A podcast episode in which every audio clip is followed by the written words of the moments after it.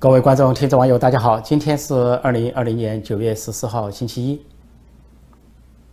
曾经是中共中央党校教授，也是红二代人物的蔡霞，后来是跟中共决裂。最近在一些访谈中，他提到啊，透露一些情况，说红二代太子党其实有很多人是想还政于民，把江山交还给人民。他提到，呃，其以前有一些饭局，这些红二代坐在一起啊。都有一些反思，有人认为对中国的问题要从一九八九年反思起，也就是说从一九八九年巨大的民主运动和当年的六四大屠杀。但是紧接着有人说那还不够，应该从一九七八年开始反思，也就是说改革开放这条道路能不能解决中国的根本问题。紧接着呢，在座的有人又提出应该从一九六六年开始反思，因为那是文革开始十年浩劫，十年动乱给中国带来了什么？那么紧接着有人提还不够，应该从一九五六年开始反思，因为一九五六年呢是这个反右的开始，呃，毛泽东搞反右运动，同时呢，在中国内部有一个八大，呃，第八次代表大会，相对的有党内民主，说那个因为受呃苏联的影响，当时苏联呃斯大林死亡，赫鲁晓夫做秘密报告批判了斯大林，呃，这个批判个人崇拜，让这个苏联走上一条修正主义的道路。那么中国受到影响，在党内同僚的压力下，中共的八大就有党内民主。那么不仅有大会发言，还有小会发言，而且大会上不挂毛泽东的像，也不挂呃这个中共的党旗、党徽等等，显示相当程度的宽松。应该说是中共历史上开的最为稍微有党内民主气氛的一次大会。那么，但是有人在座的一些红二代。呃，还提出说这不够，应该从一九四九年、四九年、一九四九年反思起。说一九四九年中共建政，那么究竟给中国人民带来了什么？是否中国走了一条正确的道路？紧接着有人就提到说，从一九四九年反思起都不够，应该从一九二一年反思起，那就是中国共产党的诞生和建立，受共产国际的啊指派，建立了这么一个东方支部啊，所谓要筹建。中华苏维埃共和国成为苏联的一部分，那么那个时候这个党的成立，啊，后来推翻国民政府，发动内战，同时呢，利用啊这个日军全面侵华，跟日军勾结，颠覆国民政府，有这条道路，对不对？说蔡霞在介绍这个情况的时候，就说红二代太子党里边对问题的反思，历史和现实的反思，深刻的程度远超外界的想象，说连他在座听到都大吃一惊。甚至把不倒翁做到底的那些人的后人都具有啊开放的、开明的、改革的色彩。比如说前国家主席李先念的后人，还有前元帅叶剑英的后人，那更不用说但受到毛泽东迫害致死的前国家主席刘少奇的后人，还还有前总参谋长罗瑞卿的后人，在国外有个儿子叫罗宇，早在六十时候就跟中共决裂。啊，在国内有个女儿叫罗点点，经常发表就是抨击时政、向往民主和宪政的大胆言论，很多不胜枚举。他们都是相对开明、相对理性，啊，相对具有改革甚至自由派色彩的这些红二代和太子党。那么，习近平对他们非常的忌讳，他之策岂容他人酣睡？啊，就用杯酒释兵权的方式啊，把这个海陆空甚至二炮部队。这些军种中的所有的太子党红二代人物全都啊赶走，包括空军司令员马晓天、海军司令员吴胜利，还有国防科技大学的政委啊刘亚洲，还有总后勤部啊这个政委刘源，还有就是海军政委啊刘小江，这些全部让他们解甲归田，靠边站。习近平的心里有两个小九九，一个小九九就是这些人都同属太子党，同属红二代，跟他有同等的资历，甚至有的人资历比他更强。比如说前国家主席，呃刘少奇的儿子刘源。那么另外他的一个小九九就是这些太子党红二代啊，思想的变化，很多人都已经相当的开明，相当具有啊自由派的色彩、改革色彩，甚至准备还政于民，说他非常害怕，非常的忌惮。宁愿把这些人呢排挤在一边啊，不让他们受入权力中枢。习近平啊，急着他要保住这个共产党的江江山，保住一党专政。更重要的是，他要利用这个庞大的党机器，实现他个人的野心，那就是所谓长期执政或者终身执政。当一个当代帝王，红色帝王驾驭一个红色帝国，就像红二代太子党代表人物任志强正在受审的任志强所说的那样，他就是一个剥光了衣服都要当皇帝的小丑。也就是说，在红二代太子党中，他的主流派都是相对的开明、相对理性啊，主张改革、主张甚至主张民主、还政于民。但是以习近平为首的少数的啊这些红二代太子党却是顽固派、是反动派，他们成了阻碍。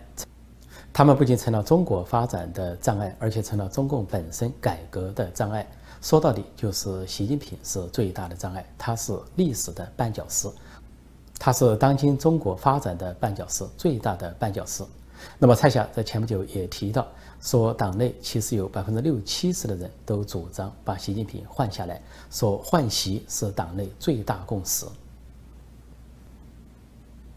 讲到这里啊，网上有一个传闻，我也收到国内发来的一个简讯，那么说在。国内在中共军队解放军内，呃，东部战区和南部战区有三百多名军官所联名写信给中央军委，呃，然后说，这东部战区和南部战区的六十五万官兵是官兵是不离不弃、生死相依。这三百多名军官在向中央军委上书的时候，所提到三条要求，呃，第一条是要立即释放红二代代表人物任志强。第二条说，波西来案疑点重重，要求开庭重审，并且要求有军代表到场旁听。第三条说是要求总理李克强兼任军委主席，要求调北大教授贺卫方到中央抓宣传工作。当然，这个消息现在无从核实和查证，没有更多的渠道来佐证这个消息的可靠性。那么整体看来，这个消息的大部分都还比较合情合理，只是最后一条说要调呃北京大学教授贺卫方到中央抓宣传工作，显得有点突兀。因为既然是党内军内。是军官提出来的，恐怕还不至于想到这么远。因为贺卫方是一个自由派知识分子，以大胆敢言而著称，在中国国内是自由分子的一个代表人物。那么说，这个有南部战区、东部战区的军官一来就提到了他去抓宣传工作，这个听上去呢是有一些不太合常理。不过其他方面听上去也有它合理的成分，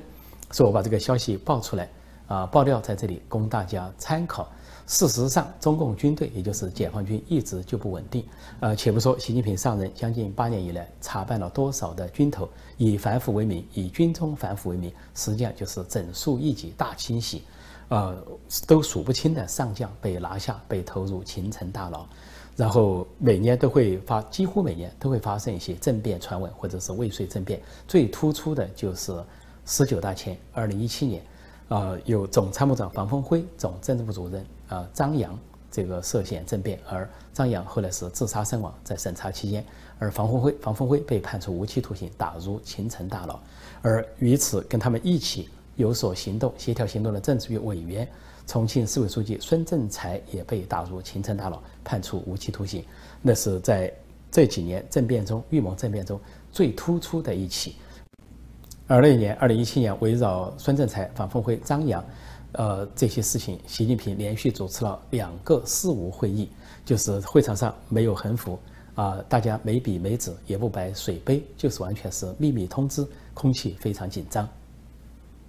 而到了今年，中共内部的斗争，尤其高层的斗争是愈演愈烈。其中一件突出的事情，就是在八月一号建军节当天，居然呃，《解放军报》和所有相关的社评文章完全不提过去一直要提的一个关键词。那就是军委主席负责制，突然在今年八月一号建军节消失了，这个不同寻常。我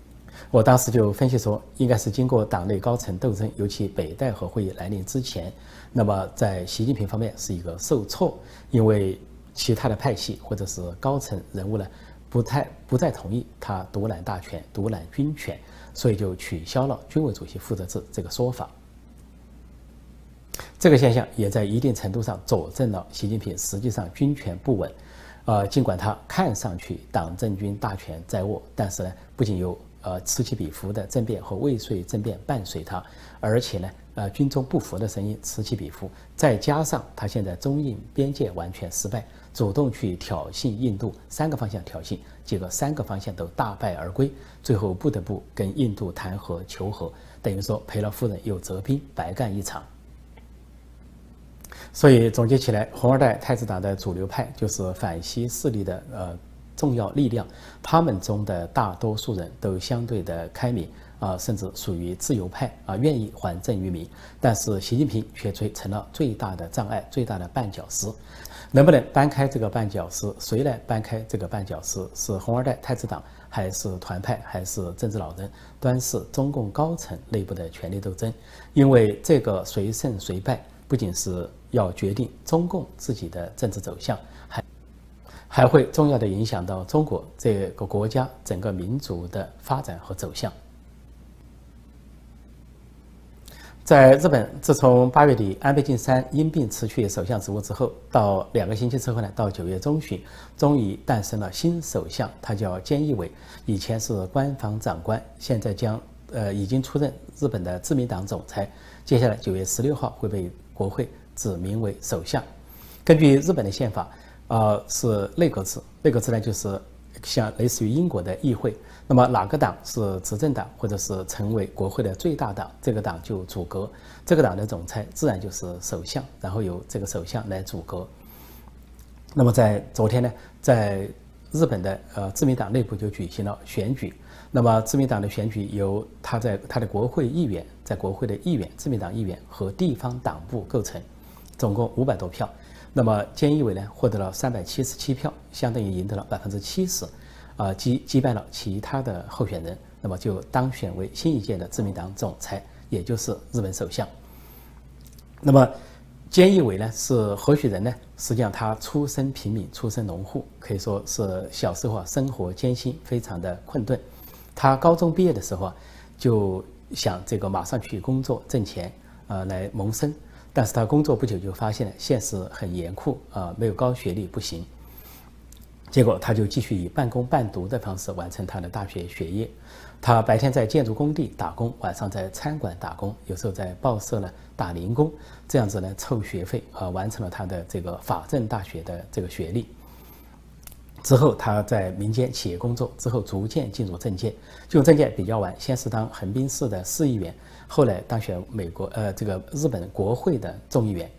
那么再后来就是随着安倍执政之后呢，啊成了安倍的呃官方长官，就是秘书长。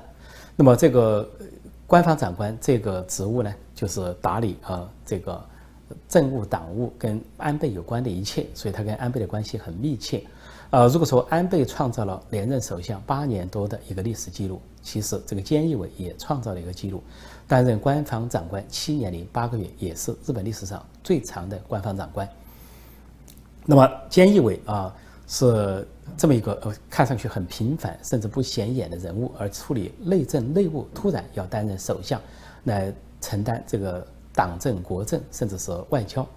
是否是合适的人选？那么从他各派系的，呃各大家族啊，自民党内各派系、各大家族、各个政治力量的一致支持呢，就说明他有这样的能力。因为呢，在日本国内，他有一个对他有个称呼，叫做“稳定之间，坚呃铁壁之间”，就他很稳定、很沉稳，呃，坚就是菅义伟的意思。说稳定之间，铁壁之间，就像那铁壁铜墙一样。那么他跟安倍上任的时候，当时要处理大地震留下的这些后患。那么现在今年在安倍卸任前后，要处理大瘟疫给日本留下的这个后果。目前日本的经济衰退跟其他国家受大瘟疫重创。那么菅义伟上任首要的任务就是直指啊这个停止日本的这个继续的经济下滑和这个呃衰退，提振经济。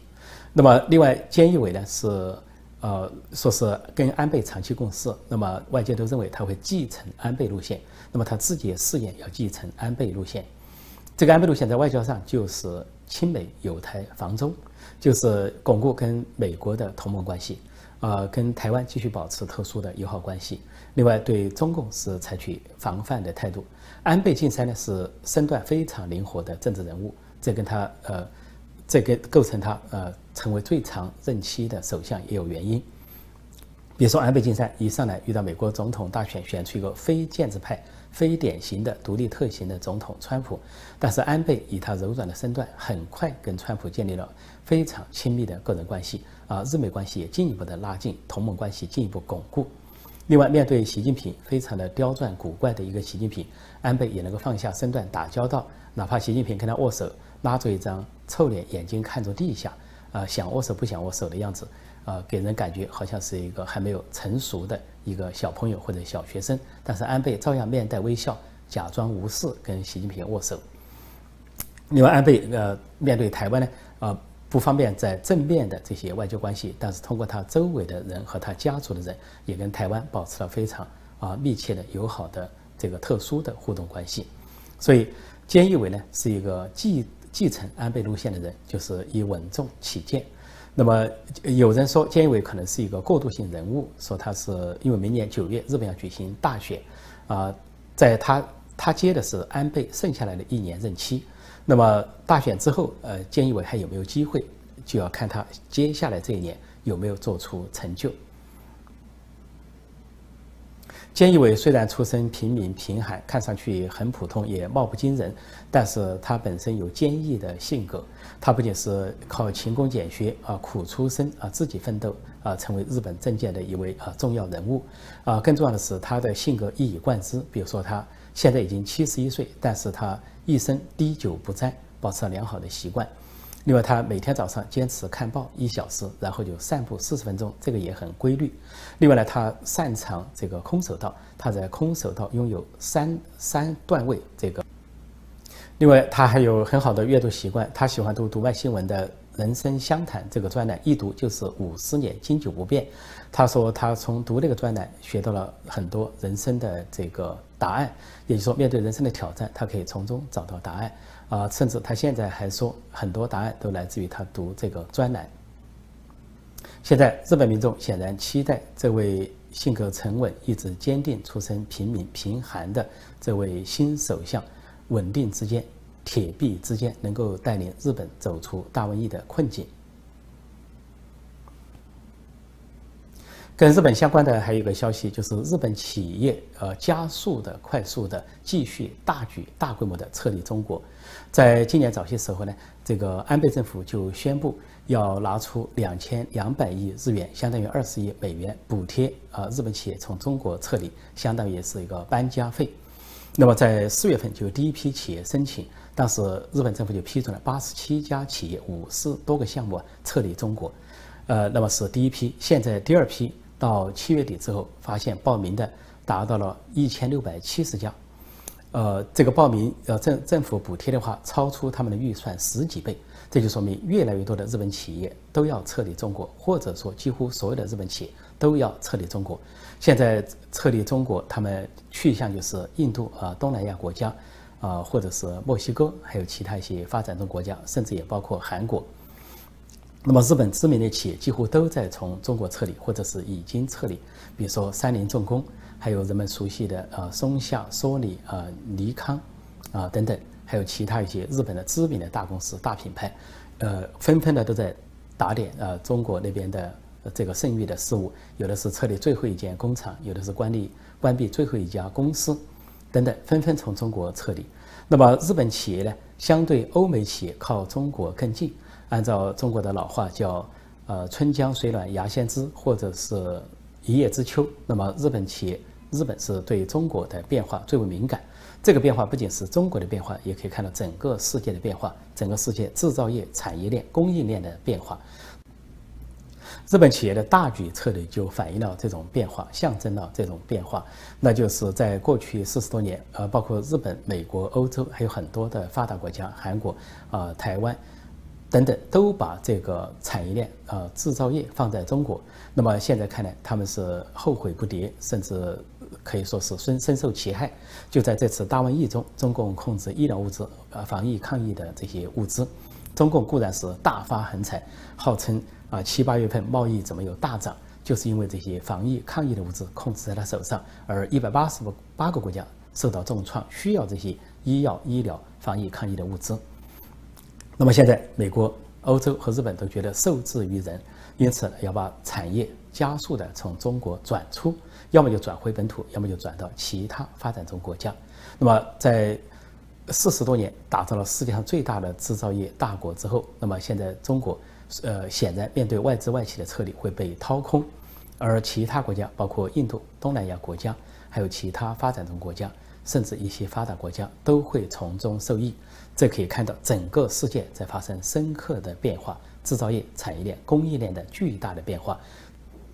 对中国来说，过去四十年的荣景或者黄金时代，或者邓小平所说的机遇。现在看来将一去不复返。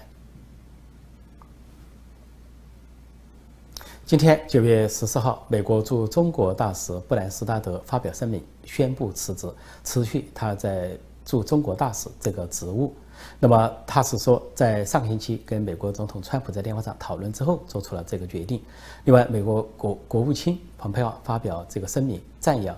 啊，布兰斯达德在过去三年多的贡献，因为他驻中国大使三年多，所呃做出了自己的艰苦努力，在各方面都有他独特的贡献。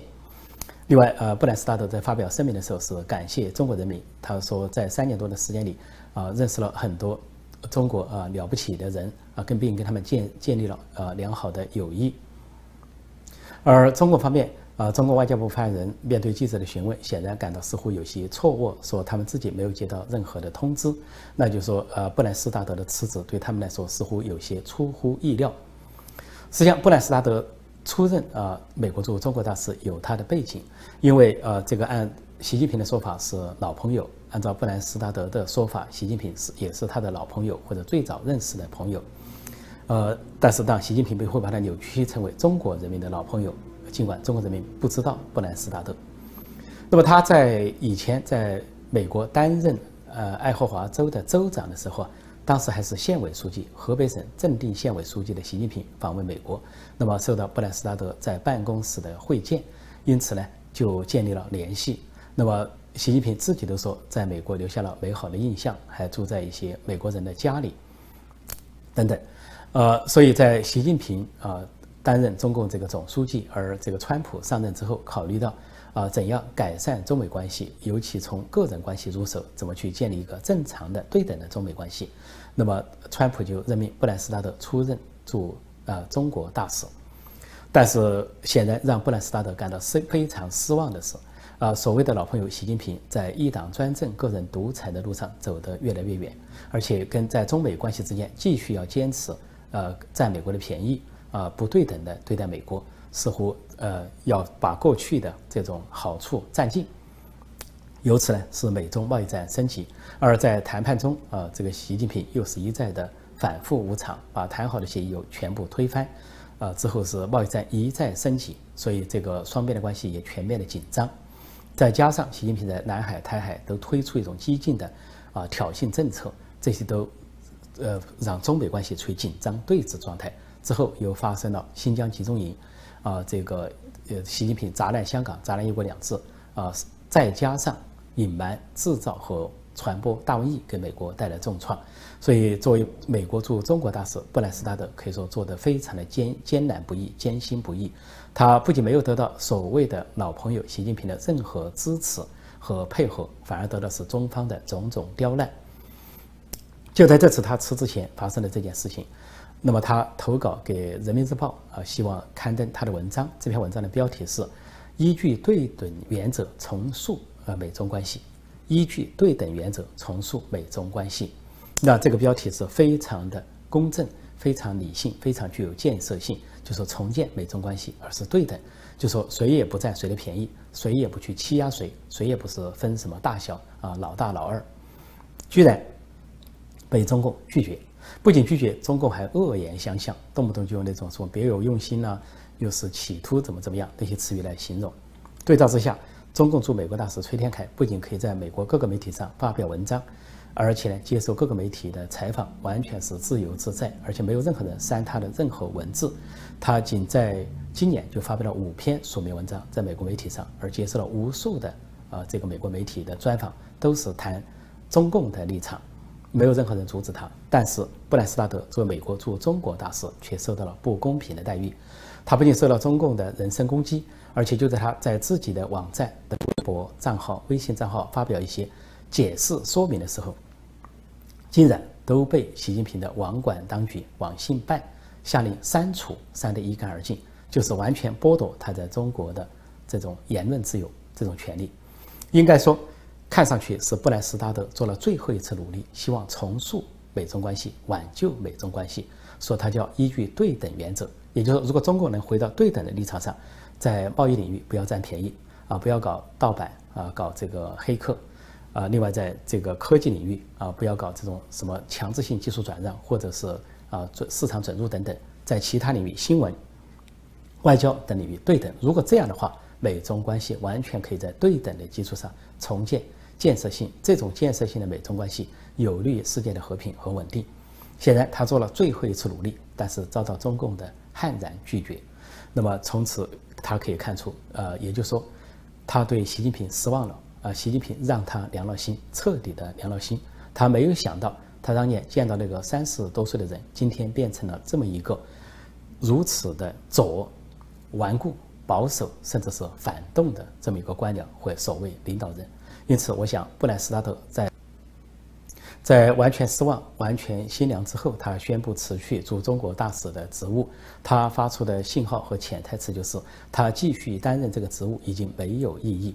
从布莱斯达德在中国三年多的经历也可以看出来，啊，习近平不仅是一个顽固坚持一党专政、个人独裁的这么一个呃继斯大林、毛泽东之后的独裁者，而且呢是一个完全不近人情的官僚，完全不念旧交、不念旧情，呃。就连他的老朋友在北京啊出任美国大使，都受到他这样的冷遇、冷淡，甚至恶言相向。最后跟大家讲一个小故事，全当段子听。美国驻中国大使布兰斯达德跟中共驻美国大使崔天凯见面了，布兰斯达德就问崔天凯说：“你可以在美国的媒体上发表文章、发表谈话，但是我却不能在中国的媒体上发表文章、发表谈话。”这太不公平了吧？崔天凯就回答说：“这是你自找的。虽然我是中国人，但是到美国当大使就享受美国的言论自由。你虽然是美国人，但你到中国去当大使，你就领教中国的专制和独裁。”布兰斯达德说：“那我要求两国平等相待。”崔天凯鼻子里哼了一声：“平等相待？我告诉你，除非太阳从西边出来。”布兰斯达德就说：“那好，那我就不干了，我辞职，我不干这个美国驻中国大使。”崔天凯就一脸坏笑地说：“你不干了，我照样干；你辞职，我不辞职；你不干呃美国驻中国大使，我照样干中共驻美国大使。”这个布兰斯达德就说：“那我就建议美国政府跟你们脱钩，跟你们断交。”崔天凯的脸一下垮了下来，呃，说：“我把话撂在这里，我拒绝脱钩，拒绝断交。”你想让我崔天凯失业没门儿？布兰斯达德就说：“那我们走着瞧。”崔天凯忽然皮笑肉不笑地说：“布莱斯达德，我跟你打个赌，就算美中断交，你不能留在中国，但是我能够留在美国。”布布莱斯达德说：“你怎么留在美国？”崔天凯说：“我要留在美国申请政治庇护，然后我留在美国吃你们的劳保，吃你们的福利，吃垮美国。”好，今天我就暂时讲到这里，请大家不忘点击订阅，订阅的时候也不忘点击右边或者右上角的小铃铛，以获得及时通知。感谢大家收看收听，再见。